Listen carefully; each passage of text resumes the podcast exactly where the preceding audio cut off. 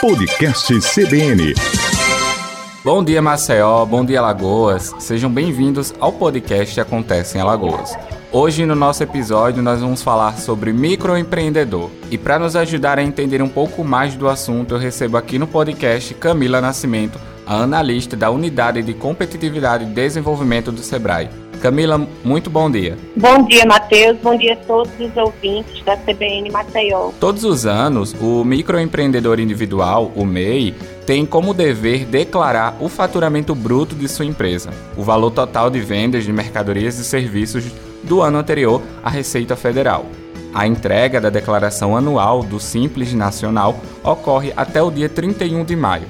Metade do prazo estabelecido este ano já se passou sendo necessário o MEI que ainda não fez a sua declaração possa finalizar esse processo, pois a não efetuação acarretará em multa e perda de benefícios. Por isso, Camila, o que é ou quem pode ser considerado um MEI, um microempreendedor individual? Então, a Lei Complementar 128 de 2008, que criou a figura do microempreendedor individual, trouxe algumas regras Algumas principais a gente pode listar aqui, que é quem pode ser MEI.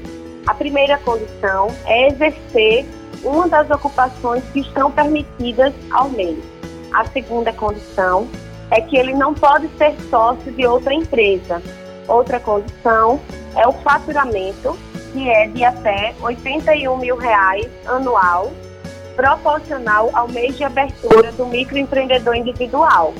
Então, para que ele possa se formalizar como microempreendedor individual, ele tem que preencher todos esses requisitos e aí acessa o portal do empreendedor e faz a sua formalização. Camila, a senhora poderia nos explicar quais são os deveres do microempreendedor individual em relação à declaração e o que acontece se ele não entregar a declaração? O microempreendedor individual, além do, da obrigação de pagar a DAS mensal, que garante os seus benefícios previdenciários, ele tem a obrigação anual de fazer a declaração dos seus rendimentos do ano anterior para a Receita Federal. Essa declaração é muito simples, intuitiva, ela é feita de forma online e gratuita, através de uma autodeclaração dos valores que você faturou, seja do, de serviço ou de comércio. Se ele não entrega a declaração no prazo que vai até o dia 31 de maio, gera uma multa automaticamente e ele fica sem acesso, por exemplo, a certidões negativas, não pode participar de licitações, não tem acesso a crédito nas instituições financeiras. Camila, a senhora poderia nos explicar quais são os benefícios desta formalização? Sim, Matheus. Essa formalização do microempreendedor individual, ela foi pensada para alcançar essas pessoas que estavam desprovidas de benefícios previdenciários e que exerciam alguma atividade econômica informalmente. Então, por isso que algumas ocupações são permitidas ao mês. E qual é o benefício de você se formalizar? A primeira delas é que você tem acesso, por exemplo, à compra de mercadorias com um valor mais acessível, porque você vai comprar com o seu CNPJ. Outro benefício importante, que eu já falei anteriormente, é a cobertura previdenciária se você tiver com as suas obrigações em dia. Então, se você sofrer algum acidente de trabalho, se você ficar gestante, vai ter direito ao salário e maternidade, respeitando as carências previstas na lei. Além de ter acesso mais simplificado ao crédito junto às instituições financeiras.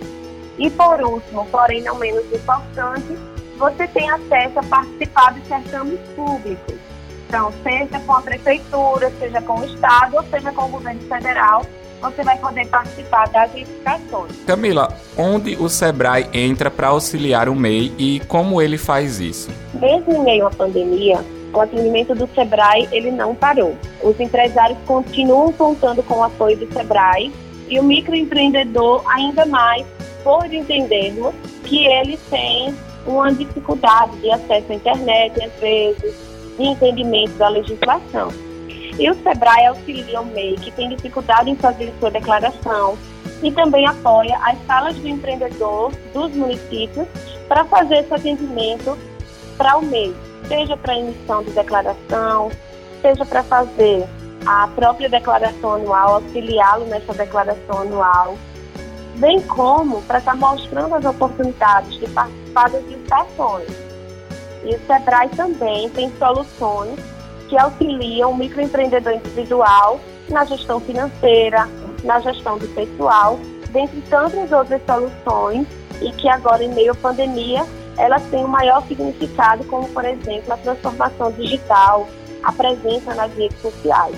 Então, o SEBRAE tem soluções nesses temas para ajudar o microempreendedor individual. Ótimo, Camila. E reiterando a sua fala, a declaração ocorre de forma gratuita e online pelo portal do empreendedor, que é www.gov.br/mei. E caminhando para o final do episódio, Camila, eu gostaria de agradecer a sua participação.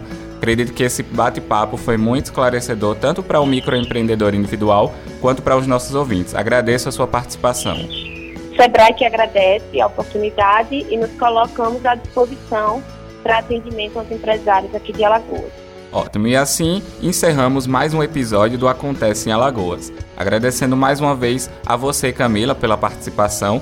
E para mais informações e notícias sobre o que acontece no estado e no Brasil, não deixe de acessar o nosso site cbnmaceo.com.br. Você também pode interagir conosco através das redes sociais. É só procurar pelo CBN Marcel no Instagram e deixar os seus comentários, sugestões e suas dúvidas. Também você pode sintonizar na 104,5 e ficar por dentro de toda a nossa programação. Eu vou ficando por aqui e eu lhe espero no próximo episódio para você ficar sabendo o que acontece em Alagoas. Até a próxima. Podcast CBN